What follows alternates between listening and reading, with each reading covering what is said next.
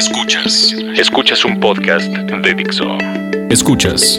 ¿Dónde ir? ¿Dónde ir? El podcast de la revista ¿Dónde ir? Por Dixo. La productora de podcast más importante en habla hispana.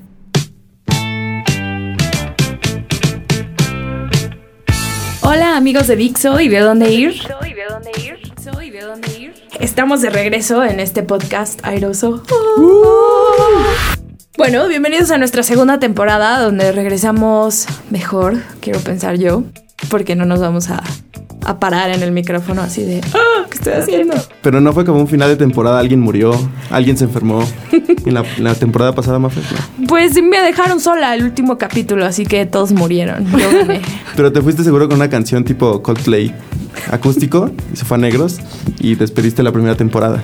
Pero esa es una buena idea para despedir esta próxima temporada, que falta mucho para eso.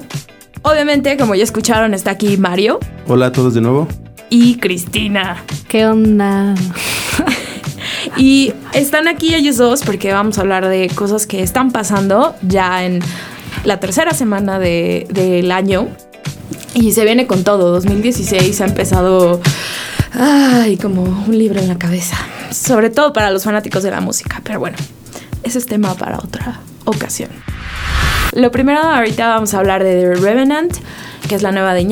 Ajá, ajá. Major Laser y les vamos a dar un plan igual que siempre. Así que esto es de aquí a dónde. ¡Woo!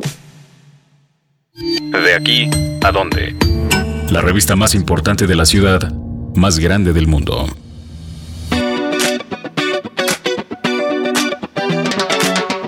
Hablemos de Revenant porque esta película está muy sonada por obvias razones. Pero, ¿cuál es la realidad, Chris? Yo confío en ti. Ay, qué linda. Qué amor. No, pues este. The Revenant se estrenó este fin de semana. Seguro muchos de ustedes ya la vieron. Y si no, pues deben, porque está nominada para varios Oscars, incluido mejor película, mejor director y mejor actor. Es lo que platicaba con Mario ahorita en el coche. O sea, la película sí tiene oportunidad en todas sus, sus Categorías. categorías. Pero es difícil que se lleve varias de nuevo, porque el año pasado, no sé si recuerdan, ganó Iñárritu, ganó Birdman. Que a Josué le encantó. Ajá. Josué el, el Josué sacó su bandera, se envolvió en ella y se aventó. Y nadie ha dobleteado Oscar. De director no. Sí, O sea, sí. marcaría. Marcaría, marcaría historia. Y más porque es un director mexicano y más porque es alguien tan polémico como el señor Iñárritu, a quien muchos aman, pero muchos otros odian. Yo creo que, en mi opinión personal, va a ganar DiCaprio. Y Yo quería que ganara el oso. el oso. como mejor sí. actuación. Mejor, mejor actor de reparto, seguro. Y tal vez gana la película. Él no estoy tan segura.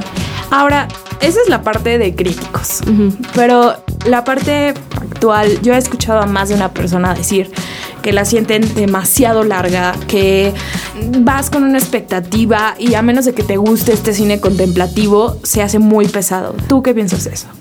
Pues mira, el, el cine de Iñárritu siempre ha sido así. O sea, el cine de Iñárritu nunca ha sido fácil. Desde las primeras películas no es como que te sentabas y salías y decías, ¡ay, qué increíble y fácil película de ver! Siempre es muy pesado. Como que le gusta explorar temas difíciles. Ahorita como que se movió más a, a- a la parte técnica tal vez. Ok. Y no, no es tanto, o sea, la contemplación de la humanidad y así. Pero es igual de complejo y, y difícil. Y él como que está explorando diferentes cosas porque ya no tiene a su guionista de cajón, ¿sabes? Entonces es, está explorando y está explorando géneros. Y este es interesante, es interesante, es un cineasta interesante. Me disculparán algunos o algunos este, empatarán mi idea, pero creo que el- las salas de cine se van a llenar por neofans más que porque que les guste el cine de, Iña- de Iñárritu Es- o sepan de qué va la película. Es lo que pasa siempre que salen las nominaciones al Oscar, que está bien, digo. Es como cuando ves el Super Bowl, ¿no? Es lo que pasa, porque es el, el- los Oscars son el Super Bowl del, del cine. Y está bien y siempre pasa y pues es lo que es, ¿no? Entonces, sí, muchos, muchos se van a hacer ahora fans de Iñárritu, lo sé, y desde el año pasado están ahí Se subidos van a referir a él como el negro y no Ajá, como Iñárritu, como exacto. si chalearan con él cada Exacto. domingo. Pero así pasa, hombre. Está padre porque para mí es muy interesante porque esta temporada es mucho de platicar de cine y yo soy muy fanática del cine, entonces a mí me encanta. Me encanta discutir con la gente, aunque sean no fans, no pasa nada, hombre. El cine es para disfrutarse. No, y hay que estar orgullosos de lo que están haciendo otros en el extranjero y no olvidarse también de apoyar el cine que se hace en México, porque Sí. al final todos estos directores empezaron haciendo cine aquí. Sí, salieron de aquí. Pues el negro, mi cuate, ahí sí, ni lo conozco. Y no se refiere a mí. Pues él empezó haciendo radio, o sea, no, no sal- o sea, salió de aquí. Sí. Entonces sí, es importante apoyar a los talentos nuevos porque se pueden convertir en estos monstruos que ahora. ¿crees que, ¿crees que sea ganador él como director, más no Mira, la yo película creo- como... No. Yo creo que si tiene chance es la película, no él. ¿Sí? Sí, pero me puedo equivocar. O sea, te, te digo, es como complicado. Este año en ese aspecto está complicado porque han ganado. ¿Con, con quién compite? Compite con este George Miller, por ejemplo, de, de Mad Max, ¿no? Eh, Y también el director de Spotlight, que hace un trabajo Increíble. espectacular, o sea, de verdad. Si lo ponemos sobre la mesa, llamémoslo así, de la academia, ¿qué valor le das más? ¿A una película de pantalla verde o a una película que se llevaron las cámaras a donde se tiene que grabar? Como de Raven. Ninguna de las dos. Te voy a decir por qué. Porque el valor está en cómo la acaban armando. Todos los elementos, no solo. O sea, yo no soy pro películas de arte ni pro blockbusters, es, soy pro buen cine. ¡Pum! ¡Pum! Bueno, esa es la película, obviamente, del momento. Y yo creo que sí tienes que. O Verla. si quieres, ajá, tener de qué hablar, tienes que ir a verla. Igual y te sales a la mitad de la película, que nadie te culpa, porque no la aguantas. O igual y te quedas y te vuelves más fan de Iñárritu, está bien. Son Yo solo espero que vendan los osos de peluche. Ay, no lo dudes que seguro te metes a eBay y ya los encuentras ahí. Bueno. Ahora yo quiero hablarles de una de mis bandas favoritas. Se va a presentar Major Lazer en la Ciudad de México. Y bueno, yo creo que es un concierto muy importante. En enero hemos tenido pocos conciertos. Cabe mencionar Madonna, que ya pasó. Y bueno, Major Lazer es importante. ¿Por qué? Porque ellos han estado cambiando el panorama de la música bailable y la música electrónica. Popularizaron el dancehall jamaiquino, que en otros lares, o sea, en México, conocemos como el reggaetón perreo un poco Sandungueo. sandungueo. Major Lazer está piloteado por Diplo, que es ahorita el productor más importante que hay cuando quieres hacer un hit bailable. De hecho, el último disco de Madonna lo produjo él, el de Justin Bieber lo produjo él. O sea, si quieres tener un hit, tienes que, que trabajar con Diplo. Y tuvieron la canción más streameada del año pasado y de toda la historia, de hecho. Linon con Mo fue, fue la canción que más se escuchó en las O plataformas. sea que en el DF se va a armar un loquerón. Exacto. ¿Y dónde va a ser? ¿Dónde En el? Pepsi Center el 29 de enero. Vamos. Perfecto. ¿Todavía hay boletos? Sí. Todavía hay boletos y créanme que vale la pena. Yo he visto a Major Lazer, he visto a Diplo solo y mm, eh, Cristina y Mario saben que yo no soy particularmente bailadora, la verdad, pero, pero definitivamente prenden. Y si quieres canalizar a tu jamaiquino interior, O si quieres bajar esas calorías de diciembre, También. vete a dar un buen baile a- con el concierto de Major Lazer. Entonces, con eso en mente, los dejamos con esta canción que, si no la has escuchado, viviste debajo de una piedra. Y se llama Linon de Major Lazer con Mo y DJ Snake.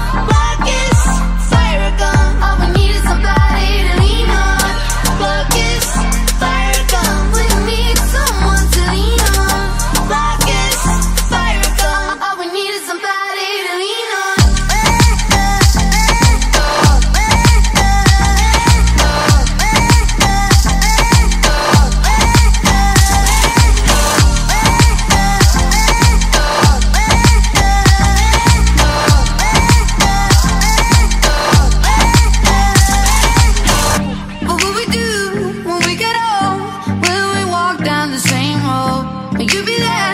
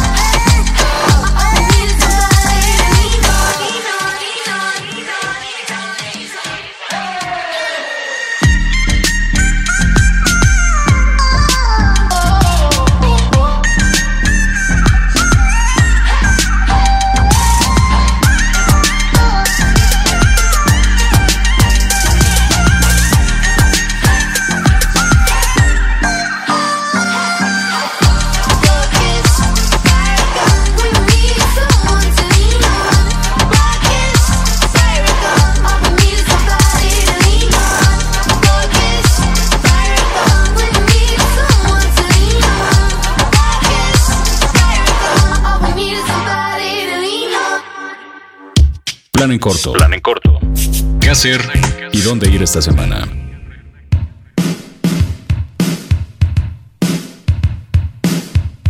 Bueno, eso fue Linon de Major Lazer.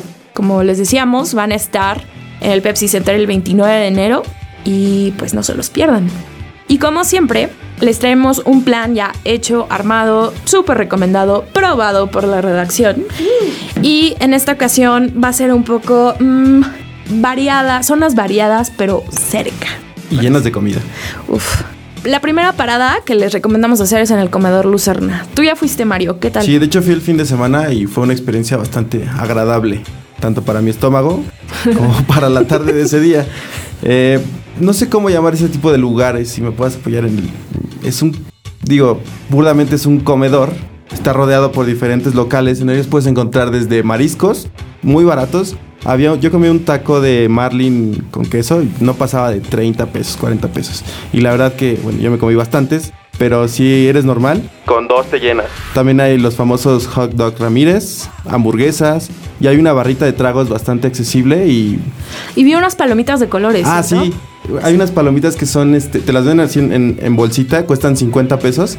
Y hay de manzana verde, con chocolate, eh, unas de queso me parece, y de cereza. Usted- Tú llegas ahí, puedes pedirte tu comida, eliges la mesa que quieres y pues le entras duro a la comida. O sea, yo creo que es en realidad como un mercado con caché. Un cuasi mercado ahí. Mm, Sí, no sé si te- si ha tenido la oportunidad de ir a Biergarten. Ajá. Pero es muy el- la, la ubicación es muy parecida de las mesas, la comida a los lados y tú puedes compartir la mesa con alguien que ni conoces y terminas a lo mejor este, diciendo salud. Somos la generación de... Somos la generación de, de traumados con la escuela, ¿no? El comedor de la escuela y tu mesita ahí en medio y con tus amiguitos. y- Pero también creo que tiene que ver con que ya es difícil conocer a alguien, ¿no? O sea, si pones esas mesas, es más fácil como que te pongas a platicar con el de al lado. Ay, Cris, tú siempre pensando en las relaciones públicas. Me agrada, me agrada. Ay, perdón. Pero sí es una opción bastante accesible. Eso sí, váyanse con tiempo porque me parece que los fines de semana se, se Sí, llenan. claro, y tiene un horario bastante amplio, cierran a las 2 de la mañana, entonces si quieren comer, chelear o quedarse un buen rato ahí, lo pueden hacer. Hanguear. Uh, está muy bien. Muy bien. Bueno, y la siguiente parada es el Festival Distrital, que en realidad tiene distintas sedes, pero bueno, va- se van a estar proyectando muchos, muchos documentales en el Cin- Cinépolis Diana, que no queda nada lejos del Comedor Lucerna. No, no, no, no, para. Entonces pueden checar la cartelera y hay muchas recomendaciones de Distrital. Sí, o sea, bueno, es un festival que va- está del 21 de enero hasta el 11 de febrero. Así que tienen mucho tiempo para, para ver estas, estas propuestas que son como cine muy independiente, muy de novatos, pero muy bueno. O sea, no es un cine malo. Y, y como dice Mafer, están en Cinepolis Diana, también en Cine Tonalá y en varias otras sedes. Creo que la Cineteca Nacional me parece que también Cineteca participa. Nacional, otro Cinépolis y también Cinépolis Click. Ajá. Sí, son- Sí, sí, son más de quedarse en casa. Pero sí les recomendamos que, que chequen. Y eh, a acepción personal, eh, traen un documental de Kim Gordon que va a estar el 31 de enero. Eh, Kim Gordon era la bajista de, de Sonic Youth y acaba de escribir un muy buen libro que también les recomiendo, La chica en la banda. Pero está muy interesante porque van a echar los dos documentales, tanto de ella como de Thurston Moore, que es su ex esposo y vocalista de Sonic Youth. Y Distrital, la verdad es que trae películas de todos los temas que Sí. puede imaginar. Y de todo el mundo. Y la verdad es que es un festival joven, entonces como que toman más riesgos que algunos otros que son más grandes y que traen las apuestas más seguras. Entonces si eres de esas personas que les encanta descubrir joyitas, no te puedes perder este, estas películas. Ahí échale un, un- un ojo a su página más fácil. Aquí abajo les vamos a dejar toda la información, igual que siempre. Y ya después de que vieron su peli, comieron, pueden regresar al comedor Lucerna o pueden ir a un lugar que es súper nuevo, que de hecho Cristina descubrió. Sí. Sí, se llama Jardín Chapultepec y está sobre Chapultepec. Ok. Cabe mencionar para aquellos que dicen que solo recomendamos la Roma y la Condesa, esta es una nueva opción para comer y disfrutar Sí, de la ciudad. aunque está cerca de la Roma, si somos honestos. Pero está muy padre, es, es un comedor al aire libre, igual. Tiene igual sus mesas que pueden ser compartidas o si vas con grupos grandes, tú, pues tú te acaparas ahí la mesa. Pero es, es un estilo como barbecue, haz de cuenta. Es como si fuera un jardín ahí medio gringo, en donde pusieron sus mesitas y la gente está ahí eh, comiendo. Tienen cervezas artesanales ricas. Eh, yo, yo ese día tomé gin and tonic y estaba muy rico, como que le, le ponían plantitas que le, da, le daban un sabor muy especial, eran como ramitas. Pero ramitas normales, ¿no? Ajá, ramitas, sí, sí, sí. sí, no, sí. bueno, este, este va a ser el podcast favorito de Josué. Hablé de Diplo y tú le dijiste ramitas a la mixología del Gin Anthony. Sí, me, sí me, va, me va a regañar. Pero aparte tienen comida muy rica, por ejemplo, tienen hot dogs y tú puedes escoger el tipo de salchicha. Y, y ya, o sea, y también tienen hamburguesas, papas, o sea, toda esa, esa comida barbecue que es como medio gringosa pero deliciosa. Ja, Un verso sin esfuerzo. vale la pena dar una vuelta. Eh, les recomiendo que vayan igual temprano porque ya está, aunque es muy nuevo, ni tiene dos meses, ya la gente está empezando a... El comedor Lucerna es- es- está techado, es medio al aire libre. Y si, como recomendación ahorita con el frío, váyanse con chamarra. No sé este cómo sea. Igual. Es aire libre, total, no hay techo ni nada, pero ponen calentadores. Pero pues sí llévanse su chamarrita mejor. O alguien para abrazar. Sí, también. Oh. Pero. Mayo el romántico. Sí, qué horror, qué asco. Eh, pero bueno, hay que aprovechar que todavía no está lloviendo. La, la- Sí. la práctica, sí. Sí, pero de verdad vale la pena darse una vuelta. Yo entré ahí como por, ya sabes, de casualidad y, me gustó mucho, me parece una buena Dijiste opción. dónde hay un baño y topaste casi. con el jardín. No, era como fiesta de cumpleaños de una amiga y me dijo así de, ay, el jardín Chapultepec. Y yo dije, que es como un jardín que rentas? Ok, no, era este como lugar súper nuevo y, y muy, muy hip. Muy hip. Está padre, está padre. Sin el Esther. Hola, Esther. Hola a todos, de hecho, dijimos que les íbamos a dar saludos a toda la redacción. Que muy pronto también estarán aquí en los micrófonos. Nos vamos a estar turnando para que escuchen todas las voces de dónde ir. Pero bueno, ese fue nuestro plan en corto. Traemos muchas cosas nuevas. Es lo bueno del DF, que siempre está cambiando y siempre está teniendo. Tanto que ya no va a ser DF, sino Ciudad de México. Chan, chan, chan. Pero bueno. ah, pónganos en los comentarios qué gentilicio les gustaría para los ciudadanos de la Ciudad de México. Porque ahora ya no vamos a poder ser defeños. Mexas. La palabra con che no vale Sí, está porque prohibida. esa es una bastardización. Pero Iracema va a estar muy, muy contenta de que dije eso, la bastardización del idioma. Pero bueno, yo me despido. Yo soy Mafer Caballero Yo soy Mario Flores. Yo soy Cris Vales. y nos vemos por ahí, por la Ciudad de México. Estamos de vuelta. Adiós. Dixo presentó el podcast de la revista Dónde Ir. El diseño de audio de esta producción estuvo a cargo de Aldo Ruiz.